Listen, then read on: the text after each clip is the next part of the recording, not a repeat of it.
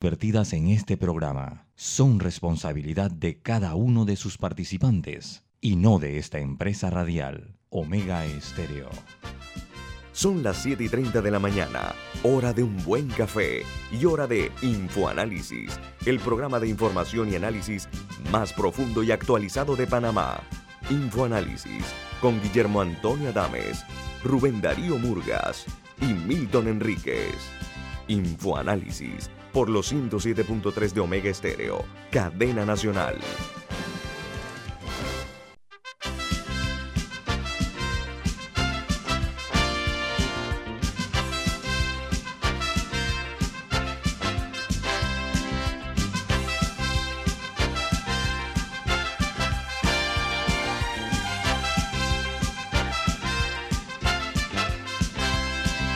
Buen día. Desde la capital de la República de Panamá iniciamos otra edición de Info Análisis. Este es un programa para la gente inteligente. Hoy es 9 de noviembre del año 2021. Don Milton, ¿quién presenta Infoanálisis? Iniciamos el programa disfrutando una deliciosa taza del café Lavazza, café italiano espectacular que usted puede conseguir en los mejores supermercados, pedirlo en los mejores restaurantes y también solicitar servicio a domicilio a través de www.lavazzapanamá.com. Café Lavazza, un café para gente inteligente y con buen gusto, presente Infoanálisis. Gracias, Milton. Bueno, amigos, vamos a iniciar con las noticias que hacen primera plana en los diarios más importantes del mundo. En México,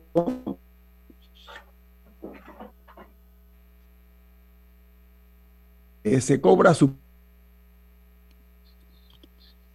Eh, que fue arrestado el 1 de noviembre. Está acusado de intervenir ilegalmente el teléfono de una periodista.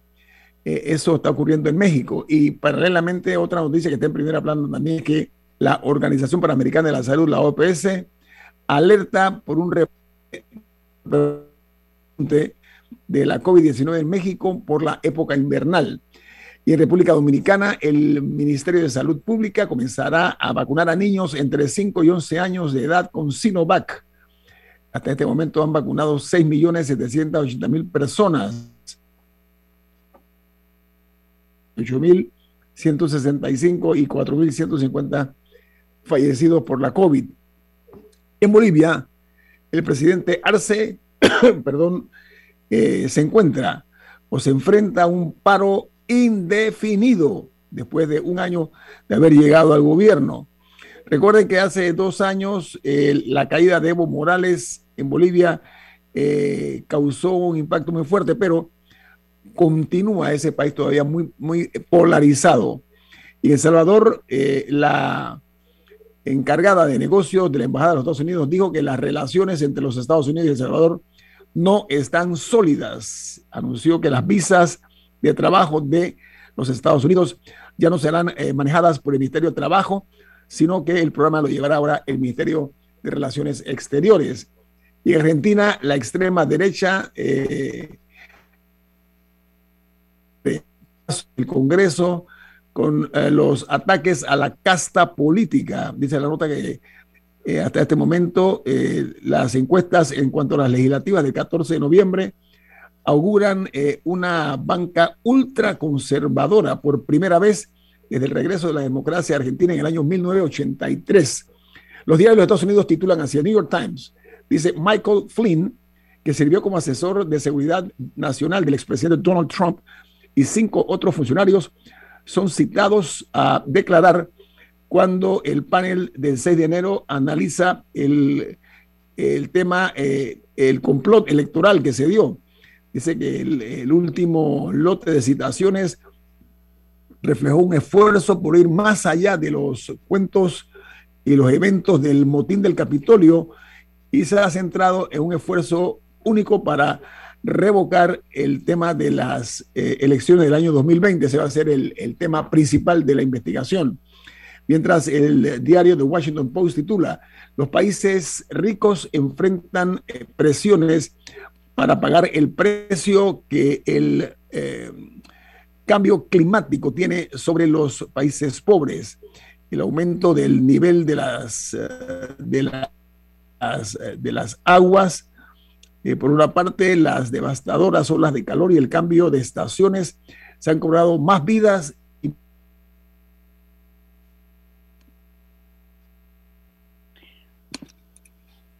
Bueno, eh, hay una noticia interesante eh, en Gales y es que un hombre que había estado atrapado en una cueva porque es, un deportista que, practica la exploración de cuevas y sufrió múltiples heridas en una caída que, tuvo, eh, fue rescatado. Se requirió de más de 250 personas para poder rescatar a este hombre que estuvo dos días herido dentro de esta cueva.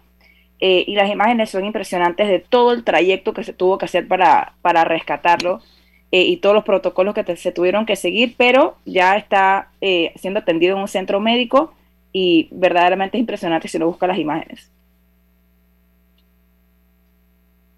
voy a continuar con el Wall Street Journal. Dice este diario que las acciones de Tesla caen después de que Elon Musk promete vender el 10% de su participación. Las acciones del fabricante de automóviles cayeron después que los usuarios de Twitter, en una encuesta en línea, le indicaron a Musk que vendiera una décima parte de sus acciones que están valoradas en alrededor de 21 mil millones de dólares. Hicieron una noticia en Francia que dice que los obispos las víctimas de pederastia por parte de sacerdotes. Los religiosos afirmaron que venderán bienes de la iglesia y, de ser necesario, eh, recurrirán a un préstamo para indemnizar a las víctimas. Esto se da de Iglesia Católica reconociera su responsabilidad institucional a menores de edad en y la que hay más de 216 mil víctimas desde el año 1950. Hoy vamos aquí a dar punto final a las internacionales porque en Panamá está ocurriendo algo eh, que es eh, digno de ser eh, analizado. Expresidente Ricardo Martinelli, que ya está llegando pues, a su final.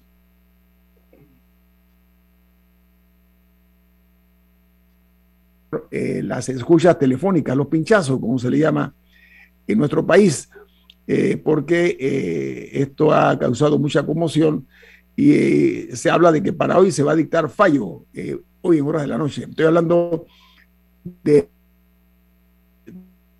Aurelio Barría, que no esta mañana. ¿Cómo está don Aurelio? ¿Cómo le va? Muy bien, muchas gracias, Guillermo. Eh, tenemos un poquito de problema técnico, te escucho entrecortado a veces. Sí, sí hay problemas con el Internet. Yo voy a llamar a Tigo para ver qué es lo que está ocurriendo. Oiga, señor Barría, eh, se está hablando de que en, el caso de los pinchazos, eh, eh, ustedes, los querellantes, han pedido ocho años de cárcel para el expresidente Ricardo Martinelli. Pero antes de entrar, ¿qué fue lo que ocurrió ayer dentro del recinto donde se está llevando a cabo este juicio, señor Barría? Detalles así importantes.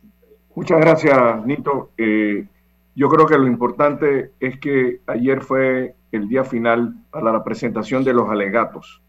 ¿Qué significa esto? Que la defensa y los querellantes, igual que el Ministerio Público, hacen uso de la palabra y presentan un resumen de todas las pruebas que por el periodo de, estimo yo, seis meses han estado eh, presentándose en este juicio.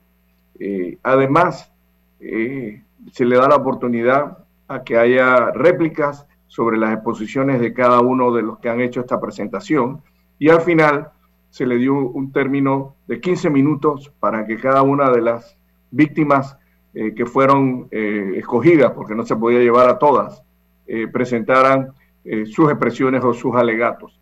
Este, esta audiencia se, se pautó para las 2 de la tarde, empezó casi 50 minutos tarde y terminó pasada las 8 de la noche, 8 y media. creo que se fueron alrededor de 8 horas continuas eh, escuchando estas, estos alegatos. Eh, las tres jueces que representan al Ministerio Público, perdón, que representan a la Administración de Justicia, estuvieron escuchando pues las presentaciones. En primer término, el fiscal Alexis Medina del Ministerio Público hizo una, creo que yo, excelente presentación con pruebas, con documentos, con referencias legales. Posteriormente, el, el abogado de la querella el abogado Carlos Manuel Herrera, delegado, eh, también hizo uso de la palabra para ratificar el sentimiento de los querellantes y las víctimas y qué es lo que esto significa para este momento para atender cuando se hace violación de la intimidad y la privacidad de las personas.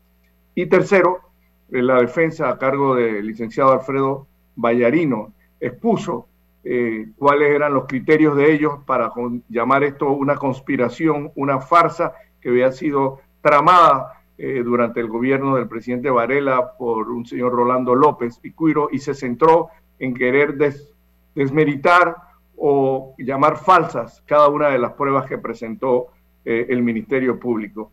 Señor Barría, tengo permiso, tengo entendido que la defensa del señor Martinelli eh, ha insistido en la figura del doble juzgamiento. Ese es uno de los elementos que ellos han puesto eh, sobre la mesa y evidencian también, según ellos, manipulación de documentos y las diligencias digitales eh, presuntamente por parte de los fiscales en el juicio oral. ¿Qué hay de eso? Me amplío un poquito, por favor.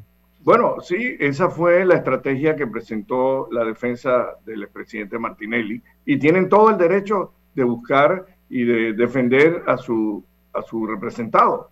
Eh, yo creo que eso es lo que es la justicia, que haya eh, el Ministerio Público con los fiscales, quienes presentan a nombre del, de las instituciones y de las personas que han sido víctimas los, las pruebas que se han investigado y que, y que poseen para poder declarar culpable al acusado.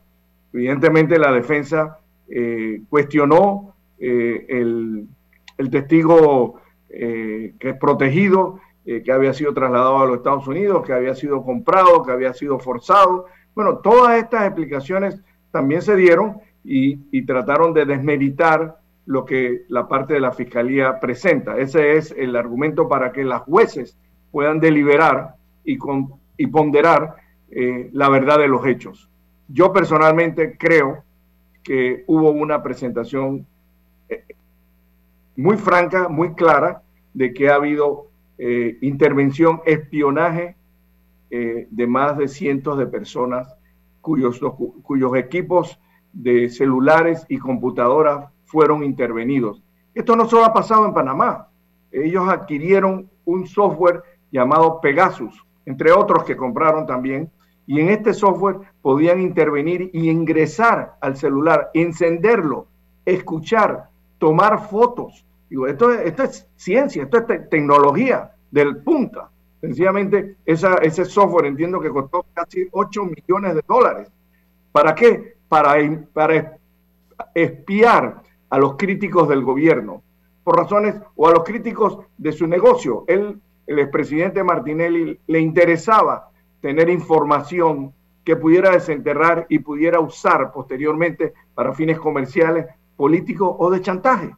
¿Por qué? Porque esa es la forma que él pensaba que iba a doblegar y que iba a dominar y que iba a crear el miedo en esta sociedad. Esto fue lo que se presentó. Sin embargo, yo creo que los argumentos que se dieron ayer, y no es un doble, digo, sí, es una segunda fase de un juicio que terminó declarándolo no culpable la primera vez y que ha sido muy cuestionado porque no aceptaron muchas de las pruebas que ahora sí se pudieron presentar en el juicio, como los cuadernillos que le llaman, donde tienen, creo que son siete o nueve cuadernillos, donde se tiene la constancia de las pruebas.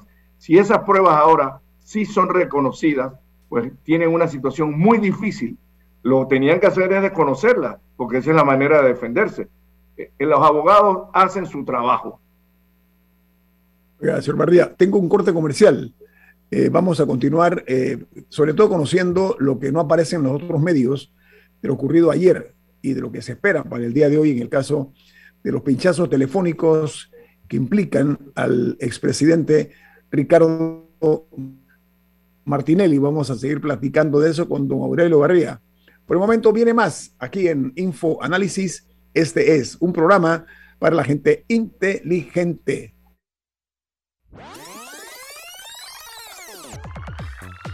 Omega Stereo tiene una nueva app. Descárgala en Play Store y App Store totalmente gratis. Escucha Omega Stereo las 24 horas donde estés con nuestra nueva app.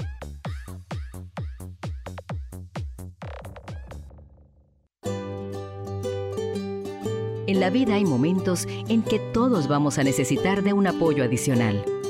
Para cualquier situación, hay formas de hacer más cómodo y placentero nuestro diario vivir. Sea cual sea su necesidad, en Hogar y Salud los apoyamos haciéndole la vida más fácil, porque contamos con la experiencia necesaria para recomendarle lo que usted necesite. Recuerde, Hogar y Salud les hace la vida más fácil. Visite nuestras nuevas sucursales en Villa Zaita al lado del Super 99 y en Cativa Colón al lado del Super Extra. Estamos abiertos en todas nuestras sucursales del país y le hacemos su entrega de forma gratuita en Panamá Centro. Para mayor información, puede consultar en Instagram y Facebook.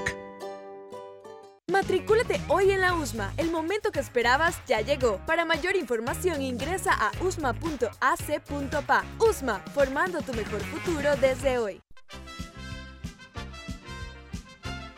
La gente inteligente escucha InfoAnálisis. Los anunciantes inteligentes se anuncian en InfoAnálisis. Usted es inteligente. Llame al 269-2488 y todos lo sabrán. Infoanálisis, de lunes a viernes de 7 y 30, 8 y 30 de la mañana, en donde se anuncian los que saben. África, Europa, Asia, América y Oceanía. Tú eliges el destino donde vivir tu propia experiencia extraordinaria. Realiza tu aporte extraordinario en Profuturo y estarás participando por un certificado de viaje de 15 mil dólares. Saca el mayor provecho a tu inversión. Tus aportes son deducibles y exentos de impuestos. Llama ya al 300-9777. Profuturo, en buenas manos. Promoción válida del 1 de noviembre al 31 de diciembre de 2021. Tomo la 14 de enero 2022 en las oficinas de Profuturo vía España. Aprobado por la JCJ, resolución 2218 del 15 de octubre de 2021. No participan colaboradores de Banco General ni subsidiarios. En Panama Ports vivimos la pasión por el béisbol, apoyando al deporte nacional. Panama Ports, unidos con el béisbol nacional. Ya viene InfoAnálisis, el programa para gente inteligente como usted.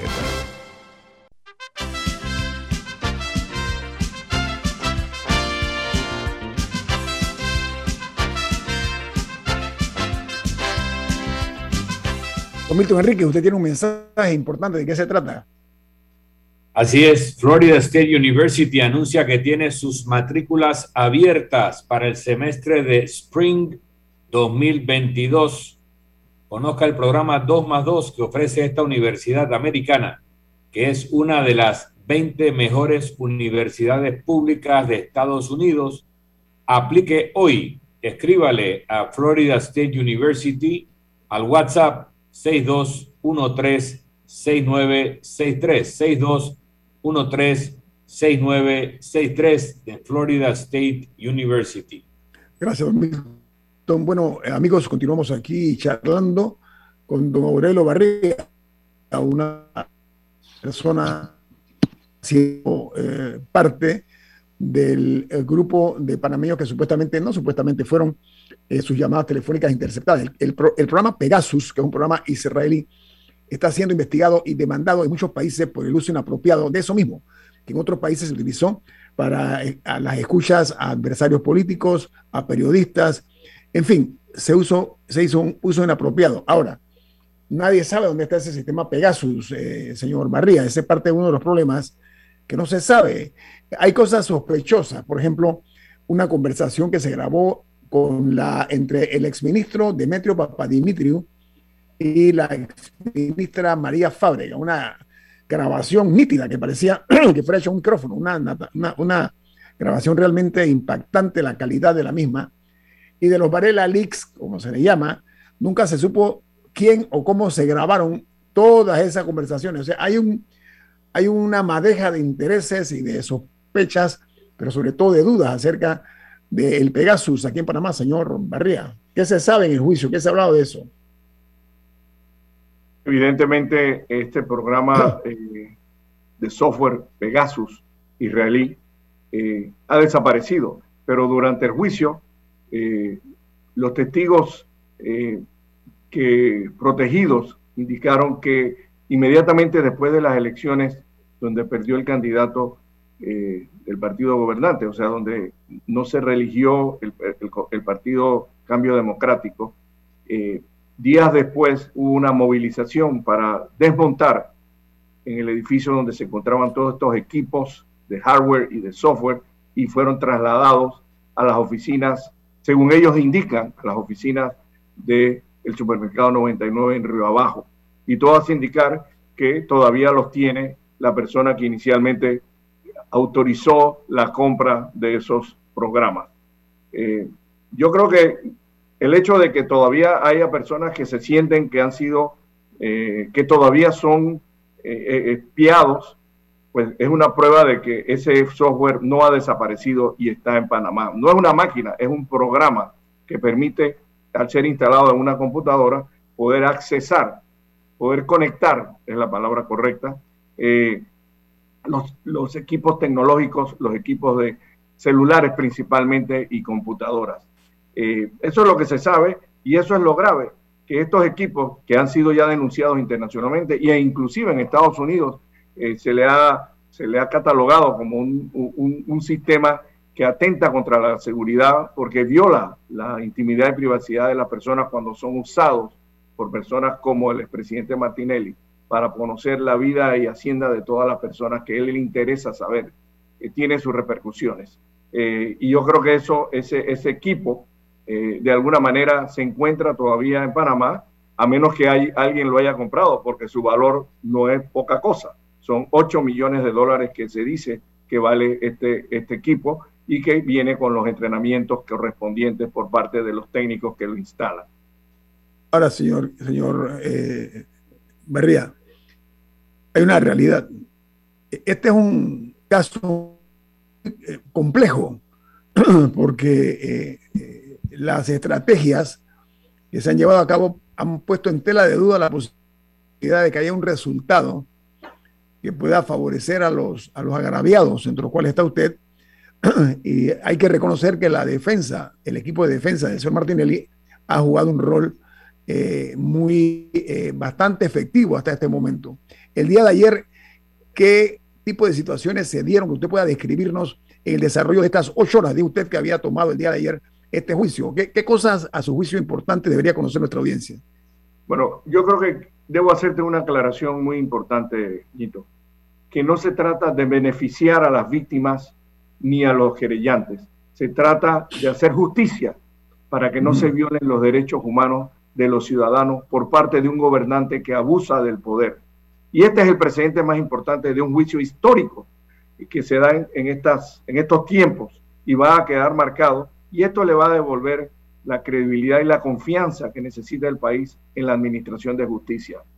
En el día de ayer eh, hubo muchas intervenciones, por ejemplo, muy, muy fuertes.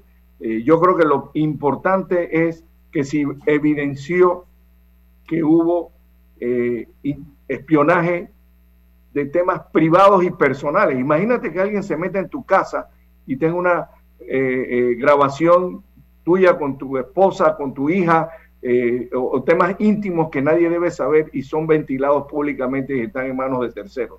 Imagínate que tú tienes negociaciones comerciales o decisiones políticas que tomar en un partido de oposición o adversario sobre la situación que se está dando en el país y sencillamente aparece en una reunión secreta o privada y confidencial impresa en unos documentos o grabadas en unos documentos que tiene el Consejo de Seguridad.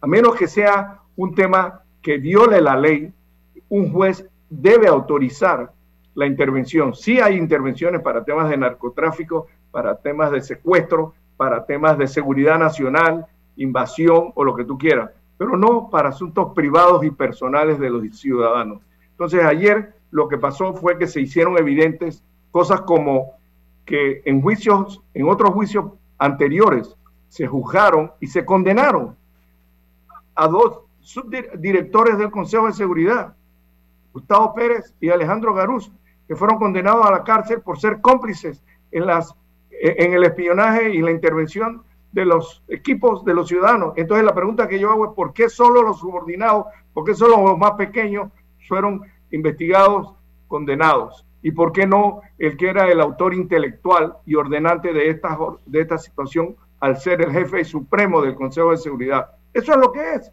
Entonces no me digan que la defensa te pregunta en una, eh, eh, eh, cuando me tocó a mí, con preguntas cerradas, es sí o no. Usted vio a Ricardo Martinelli pinchar su celular. Obviamente que no lo puedo ver. Obviamente que eso no se da.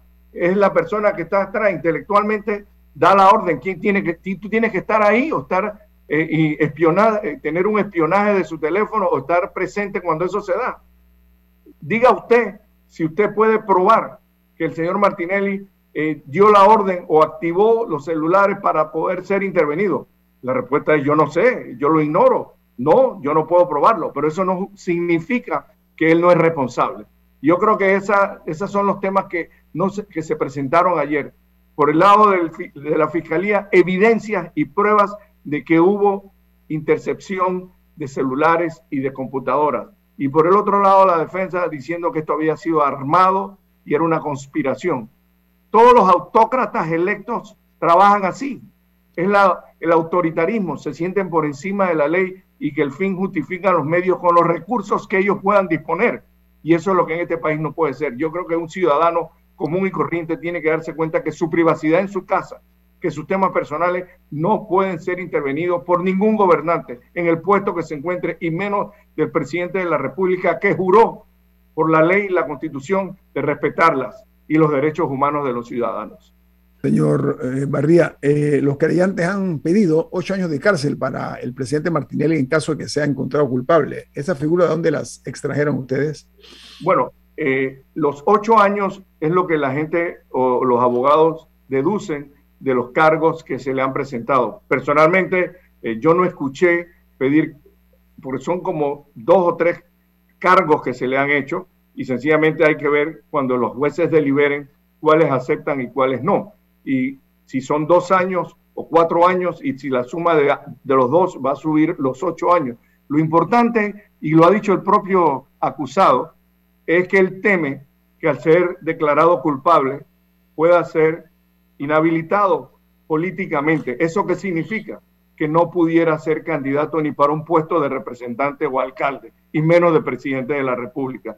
Y eso es lo que le interesa, seguir y, tener la oportunidad de poder eh, correr de nuevo en las próximas elecciones, que sería fatal para este, para este país. Una persona que raya en casi en lo psicópata, una persona que abusa del poder volver a sentarse en la silla presidencial sería un grave retroceso a nuestra democracia y a nuestra justicia.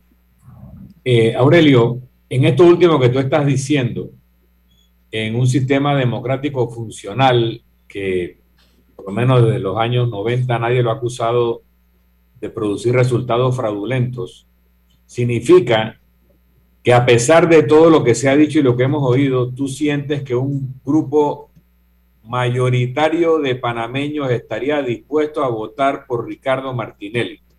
¿Qué diagnóstico puedes hacer de la catadura moral de un pueblo que mayoritariamente o el bloque más grande de electores haría eso? ¿Por qué preocupa tanto la candidatura de Ricardo Martinelli si no fuera así? Pero vamos a hacerlo después del cambio, señor Barría, porque tengo un corte comercial, sí. Viene más aquí en Info Análisis. Este es un programa para la gente inteligente.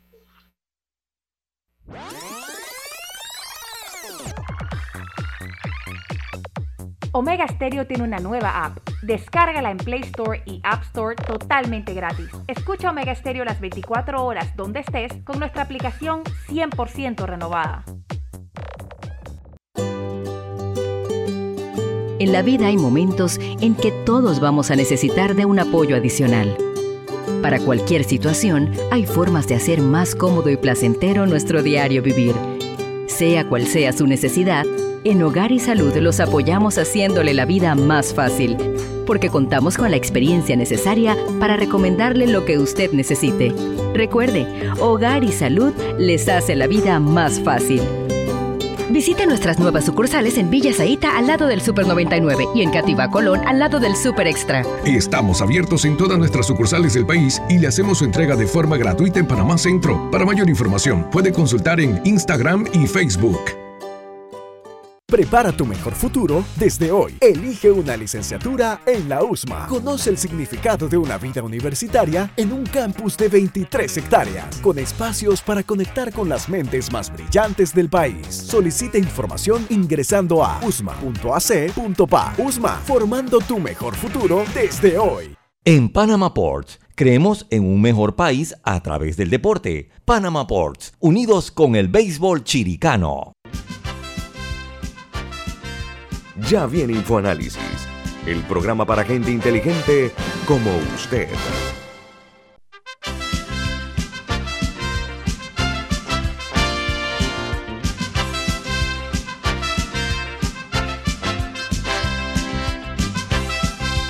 Milton, usted tiene otro mensaje importante. ¿De qué se trata? Así es, en Banco Aliado te acompañamos en tu crecimiento financiero. Ahorra con tu cuenta Más Plus, mejorando el rendimiento de tus depósitos. Banco Aliado, tu aliado en todo momento. Puedes visitar la página web de Banco Aliado en www.bancoaliado.com y también seguir a Banco Aliado en las redes sociales como arroba Banco Aliado. Banco Aliado, tu aliado en todo momento. Sí, yo quiero insistir en la pregunta porque fuimos al cambio comercial. Don Aurelio, el que haya sectores que ven con esperanza una hipotética condena de Ricardo Martinelli por la pena accesoria de inhabilitación de ejercicio de funciones públicas, que impediría que fuera candidato a presidente en las próximas elecciones, señalan el consecuente análisis de que esas personas preocupadas porque no sea candidato están preocupadas de que pueda ganar y de que pueda ganar en un país que no se ha acusado de tener elecciones fraudulentas, indica que hay una percepción de que un bloque significativo, más grande, para no decir mayoritario, pero más grande que los demás, estaría dispuesto a votar por Ricardo Martinelli independientemente de todo lo que se ha dicho de él o lo que ha sido su ejecutoria como presidente. Dicen que todo pueblo tiene el gobierno que se merece y otras personas dicen, no, no, no, es, todo pueblo tiene el gobierno que se le parece. Entonces la pregunta es si Ricardo Martinelli es más parecido a la mayoría del pueblo panameño que lo que quisiéramos reconocer y si en efecto la esperanza de que tenga una inhabilitación está movida por el temor de que un bloque mayoritario de electores panameños estuvieran dispuestos a votar por él. Gracias, Milton. Eh, es una pregunta muy compleja. Eh, yo no soy psicólogo ni psiquiatra, pero sí eh, participo en la vida nacional observando el comportamiento de nuestros conciudadanos y de nuestros gobernantes te puedo decir que siento que nuestra sociedad en este momento eh, necesita rescatar valores eh, cívicos y morales, porque efectivamente algunas personas todavía pueden eh, expresar ese concepto de que robó pero hizo, por ejemplo. Y eso, y tú te preguntas cómo una persona puede defender la candidatura de, un candidato o de un gobernante que en el pasado ha sido acusado de violar los derechos íntimos y privados de, de, muchos ciudadanos, como que tiene situaciones, eh, inclusive fuera del país, en los Estados Unidos, probablemente un indictment donde lamentablemente ha combinado a sus hijos y los tiene detenidos yendo a un proceso judicial en Nueva York. ¿Y cómo una persona de estas características puede todavía tener eh, un, un respaldo? Bueno, sencillamente hay muchos factores que hay que sumar, no es uno solo. Yo creo que el clientelismo y el populismo son dos elementos que desafortunadamente imperan en nuestras sociedades y no es Panamá el único país donde eso sucede. Eh, esos son comportamientos que deben ser estudiados por las personas porque la gravedad de la pobreza o de las circunstancias en que se encuentran determinados grupos de la sociedad afectados por la situación de la, de la pandemia por la situación económica, no ven esperanzas en que el gobierno actuales o los nuevos gobiernos puedan resolver, o los nuevos gobernantes, las necesidades que ellos tienen. Déjame aportarte otra, otra faceta. Hoy en la mañana había una entrevista que le hacían a Condoleezza Rice, que además de haber sido secretaria de Estado y consejera de Seguridad Nacional, es politóloga, ella lo menciona, y estaba analizando el fenómeno Trump. Y tiene un análisis mucho más benigno con Trump de lo que yo hubiera esperado de ella. Pero ella lo que dice es que Trump encarnó la voz de los que no tienen voz ante lo que se sentía como una opresión de las élites, de las élites económicas, mediáticas, intelectuales de Estados Unidos, que le han venido diciendo por décadas a un pueblo lo que tiene que hacer y lo que no tiene que hacer, y no siempre a gusto de esas personas. ¿Hasta dónde Ricardo Martinelli es un Trump? Que además de todo lo que tú dices, se enfrentó a los poderes económicos tradicionales, a los poderes mediáticos tradicionales, y eso produjo un clic con los sectores que, se han considerado abusados u oprimidos por esos poderes tradicionales, aparte de las consideraciones morales que tú bien has señalado. Bueno, e, efectivamente, es el desgaste, también agregaría yo, de, la, de los partidos políticos que no han estado a la altura de poder, en muchos países, de poder darles las alternativas de candidatos y de gobernantes que puedan eh, mejorar los sistemas de gobierno y las oportunidades que todo país se merece. Entonces, llegan estos mesías. ¿Y cómo te puedes eh, entender que un Chávez y esta cosa? Vienen personas que prometen, que ofrecen, que, bueno, dan el cielo y la tierra y cuando llegan... Ojo, ojo. Ricardo Martinelli hace un partido político y lo convierte en el partido más numeroso con todas las malas artes que utilizó.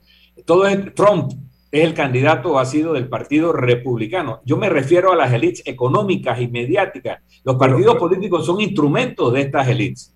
¿Hasta dónde el pueblo utiliza candidatos como Trump o como Martinelli para pasarle una factura a estos grupos económicos mediáticos. No estoy hablando de los partidos políticos instrumentales, sino lo que el pueblo puede percibir como los focos originarios del poder.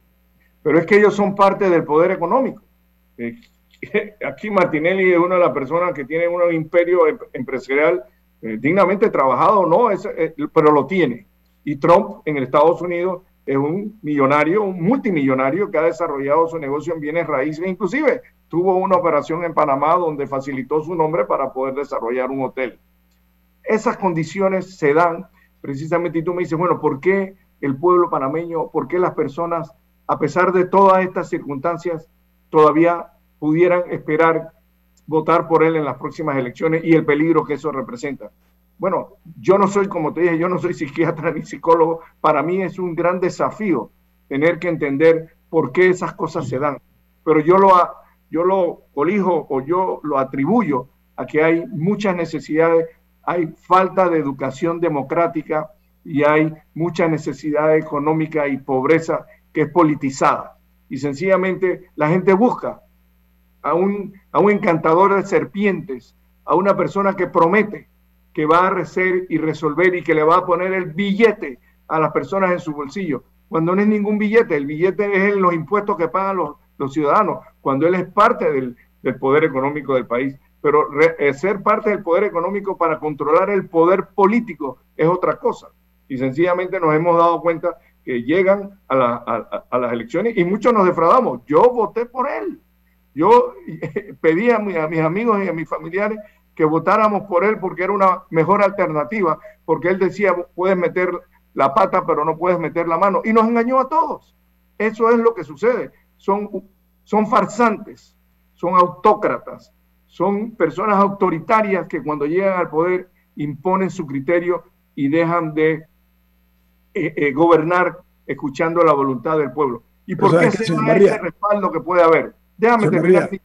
Yo, yo, creo, yo creo, yo creo que es eh, una situación de esperanza mm. mal entendida, falta de valores cívicos principios morales en nuestra sociedad. Y por eso que hay una campaña aquí de los clubes cívicos y la Cámara de Comercio para rescatar los valores cívicos y morales de esta sociedad, porque tenemos que hacerlo y eso se enseña en casa. Los niños tienen que entender que la honestidad, el trabajo es lo que va a conseguir que tú puedas tener un mejor futuro y la educación. Señor Barría, eh, el pueblo es soberano solamente unos minutos. Esto es al momento de que deposita su voto en las urnas. Después de eso, tiene que esperar un quinquenio para ver cómo toma decisiones que puedan impactar en nuestro país. Esa es una realidad por una parte. Por la otra, hay que reconocer, por lo menos lo hago yo, que el señor Martinelli fue un agente de cambio. Él rompió, rompió, destruyó esa, ese estilo de los partidos políticos que eran los propietarios ¿ok? De lo que era eh, eh, ese tema. Yo me quiero eh, referir a que él llega, arma un partido, lo construye, lo paga, lo financia y le gana a los partidos tradicionales. Ahí tiene que haber algo en la clase política que no se vio en su momento y que es evidente de que él logra romper ese o bipartidismo de una vez y por todas. Eso tiene también un valor y un impacto.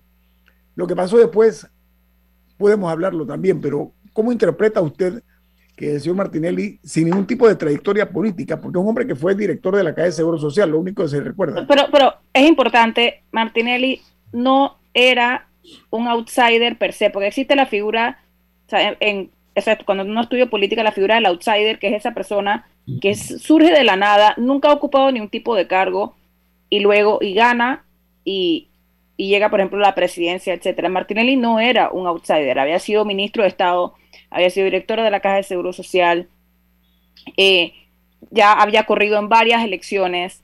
Él no era un outsider.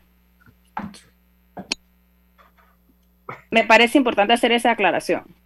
Bueno, yo, yo quiero terminar eh, agregando a la, a la, pregunta de Milton, que no es fácil la respuesta y quizás eh, las personas que nos escuchan no sienten, tendrán otras opiniones y es bueno porque nadie tiene el monopolio de la verdad.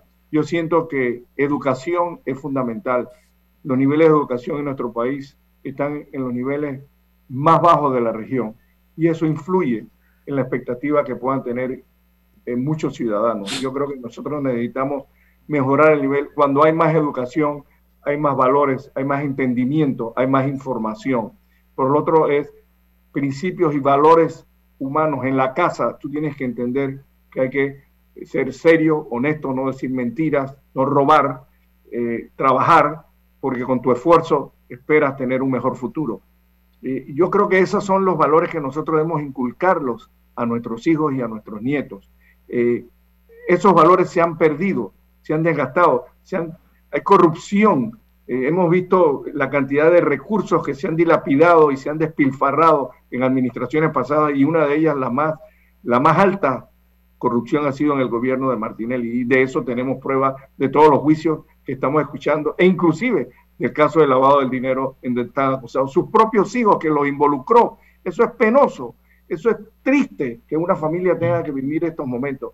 Y así son, y así vemos las realidades. Entonces, ¿cuál es la respuesta, Milton? Que nuestra sociedad tiene que mejorar con mayor educación democrática, que los partidos políticos tienen que ser eh, más participativos y la democracia participativa, Nito, no es solo ir a votar cada cinco años. La democracia participativa de todos los ciudadanos es estar presentes sobre las legislaciones las normas y decretos y las actitudes de los gobernantes para evitar la impunidad, para evitar la corrupción. Tú tienes que participar en diferentes aspectos de tu sociedad.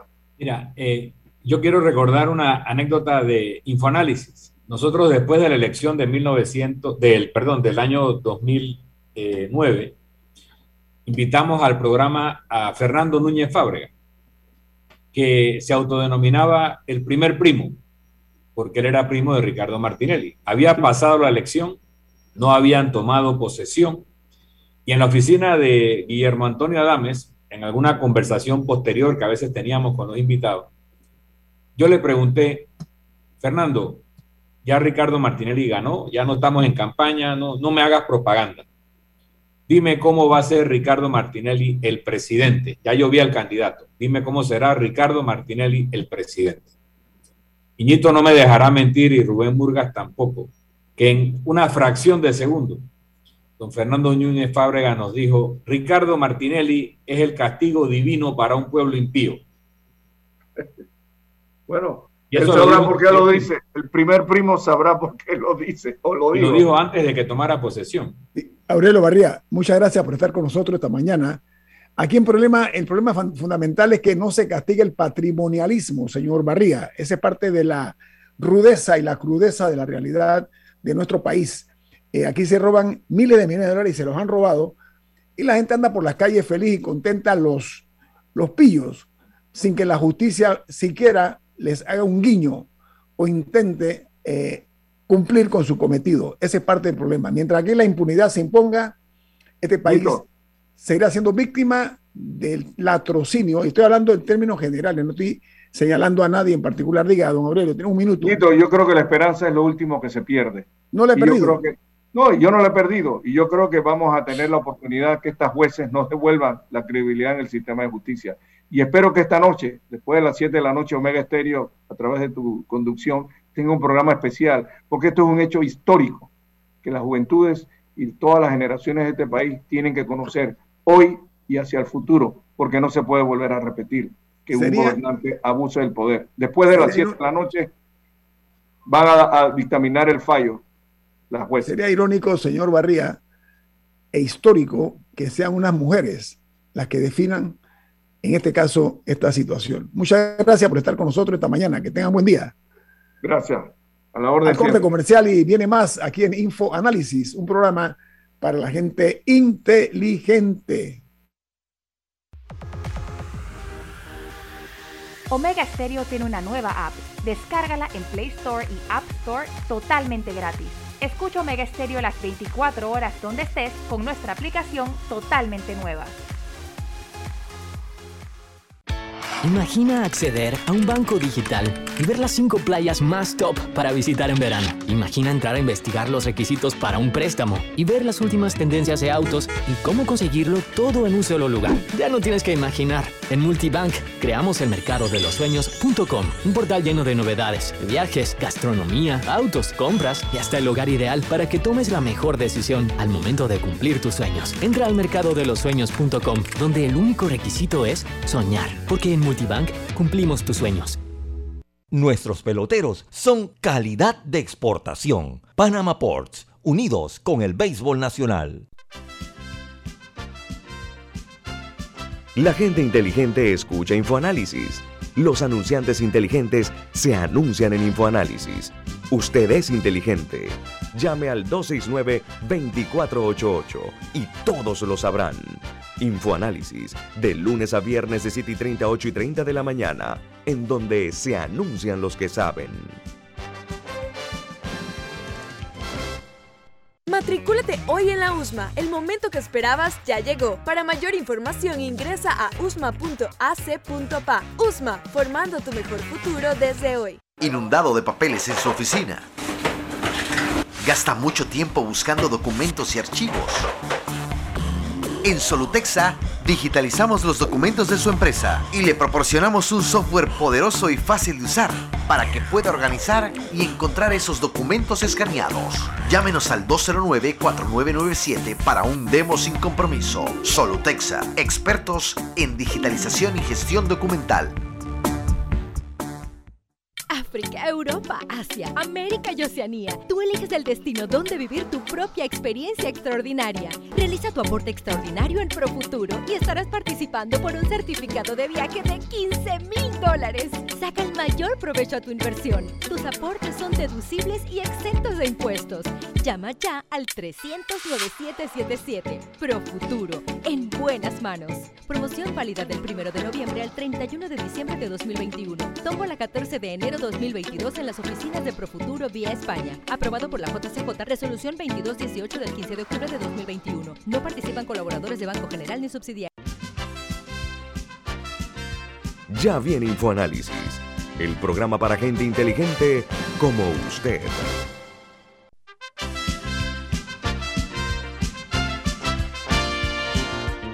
Vamos a un giro de timón porque eh, la Autoridad del Tránsito y Transporte Terrestre eh, anuncia que registró que para este fin de semana largo que se dio con motivo de las fiestas patrias, eh, hubo más de 129 mil automóviles que cruzaron o viajaron hacia el interior de la República. Y eh, esto es una cifra interesante porque aumentó en 31 mil vehículos comparado con el año 2019, o sea, un incremento. Pero lo que a mí me llamó la atención, yo soy uno de los, de los que viajó al interior de la República, el mal estado de la, carretera panamericana. Miren, yo no sé cómo todavía no ha habido, no ha ocurrido hasta ahora tragedias mayores con lo mal que está la vía eh, que conduce no únicamente aquí en Panamá de un punto a otro, sino que es una carretera, una vía internacional. Eso significa que todos esos autobuses que vienen de Ticabús y de otras eh, líneas de transporte y los que vienen en sus propios automóviles de Centroamérica, de otros países, encuentran en la República de Panamá una carretera panamericana, un estado en muchas áreas eh, realmente eh, terriblemente peligroso porque las losas rajadas, los huecos o los cráteres eh, abundan, la falta de una señalización adecuada. Yo creo que es hora de que el Ministerio de Obras Públicas enfrente esa realidad con dignidad, pero sobre todo con compromiso hacia el país, porque es una pena, es una vergüenza que los panameños que invierten o invertimos dinero en un automóvil, veamos cómo se nos va deteriorando producto del mal estado de las calles y carreteras del país. Este tipo de situación eh, hay que ponerle coto. Eh, yo creo que eh, se está marchando a contracorriente de lo que es la responsabilidad de un ministro de Obras Públicas. Y el propio presidente de la República sabe la cantidad de críticas y cuestionamientos que hay hacia esta gestión que tiene ahora mismo en sus manos el titular de la cartera. Así que llamo la atención porque realmente eh, es insostenible lo que estamos nosotros viendo. Eh, se han hecho una serie de parcheos que con las primeras lluvias ya han comenzado a verse que se disipa la intención, porque aparentemente o no están haciendo el, el parcheo adecuadamente o el material asfáltico que se utiliza no es de alta calidad. En pocas palabras, es una solución a muy corto plazo y lo que el país necesita son soluciones verdaderamente heroicas ante esta crisis que se presenta en las vías eh, de nuestro país terrestre, las, las, las, carreteras. Así que yo quiero dejar constancia de este malestar que hay y que nosotros hasta ahora no hemos aguantado, nosotros los conductores y los pasajeros, no hemos aguantado estoicamente, casi que con una paciencia franciscana, el hecho de ver cómo nuestros vehículos se van deteriorando de a poco o de a mucho, producto de la mala calidad, no únicamente las de las vías hacia el interior, sino las calles de la capital de la República, que son un fiasco realmente, y da la impresión de que este ministro de Obras Públicas no anda en automóvil, y si anda en automóvil, no es el personal de él, debe usar su automóvil para que sienta lo que nosotros sentimos. Hago ese llamado, más que todo es un llamado a la conciencia del funcionario, para que cumpla el rol que le corresponde. Ahí estoy viendo que hay una situación también con un sobrecosto en una obra que estoy investigando. Se habla de que un 800% por encima. Esto vamos a, ir tomando esta, información para poderla dar a conocer. Diga, Camila. Y no, otros asuntos, más allá del estado de las carreteras, es el atraso en la, en la línea 3 del metro, en parte por el cambio de diseño, que todavía, hasta donde se, todavía no se conoce quién va a, hacer el, túnel, todavía estaba en la fase del diseño del túnel, esa fue la última eh, licitación que se estaba desarrollando y eso impacta directamente la vida de miles de personas que, que viven en el área oeste y que necesitan que esta línea exista para conectar con la ciudad. Eso sería un gran alivio. Igual no habría estado lista aún sin el cambio de diseño, pero con tanta inestabilidad en los precios del combustible, tener más líneas de metro se hace absolutamente necesario para poder eh, brindarle la oportunidad a esta persona a transportarse a precios accesibles. El otro asunto también que está pendiente es el llamado corredor de las playas, que ya no va a ser corredor de las playas, eh, porque ya no va a llegar a las playas, eh, que, que, es causante de un gran tráfico. Tranque, tranque, un tranque. Un tranque perdón, de, gran, de, de, una de gran congestión vehicular. Eh, en Chorrera también. Eso causa afectaciones todos los días para las personas que tienen que ir a trabajar o que están tratando de regresar a sus hogares eh, o de aquellos que quieran trasladarse al interior.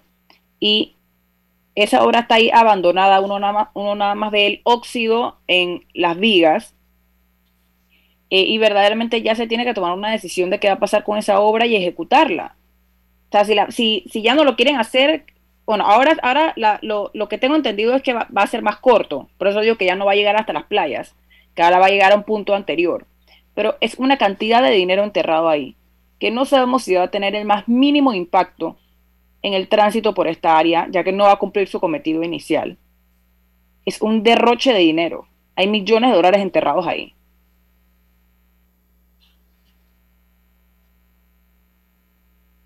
¿Nada? Así que me parece que se debe tomar una decisión al respecto y rápido. Por allí que se vive eh, conspira contra cualquier facilidad que se dé de agilizar los procedimientos vía. Así que hay que buscarle una, si no quieren terminar el corredor de la playa, hombre, por lo menos que habiliten ese pedazo, ese tramo, para que haya mayor fluidez en la carretera. Oye, quiero antes de terminar el programa referirme al grupo, ¿se acuerdan de ese grupo, no? Que eh, eh, que fue el que construyó el tercer juego de esclusa del canal de Panamá, presentó una demanda consolidada de arbitraje mediante la cual reclama el pago aproximadamente de 3.560 millones de dólares a la República de Panamá. Está SACIR, está Wibud, están eh, Jan Denuil. En fin, estos, estos señores están reclamando además eh, eh, una serie de, intereses, costos y gastos en esta obra que se ejecutó aquí en Panamá y que tiene que ver mucho con, el tema del, concreto, del hormigón.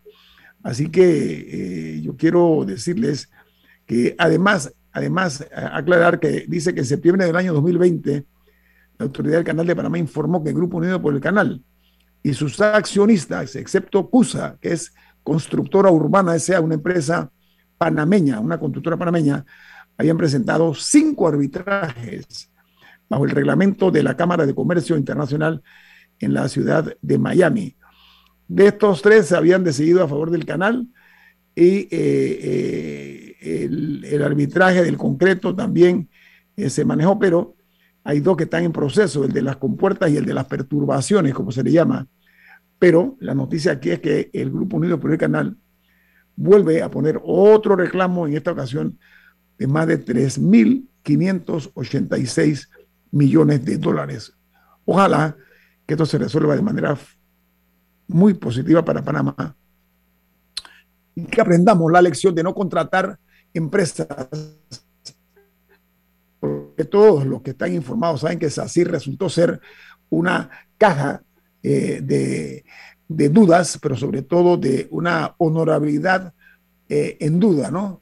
Eh, entre otras cosas, no seguir contratando empresas que al final del día ni cumplen y después de eso nos van a, pretender a nosotros demandar como país. Somos vistos como los tontos del circo, ¿no? Bueno, aquí termino el programa de hoy. Don Milton, ¿quién despide Infoanálisis? Nos vamos, pero lo hacemos disfrutando una deliciosa taza del café Lavazza, un café italiano espectacular. Café Lavazza, un café para gente inteligente y con buen gusto. Despide Infoanálisis. Ha terminado el Infoanálisis de hoy. Lo esperamos mañana de 7 y 30 a 8 y 30 de la mañana para compartir la información y el análisis más profundo e ilustrado de Panamá.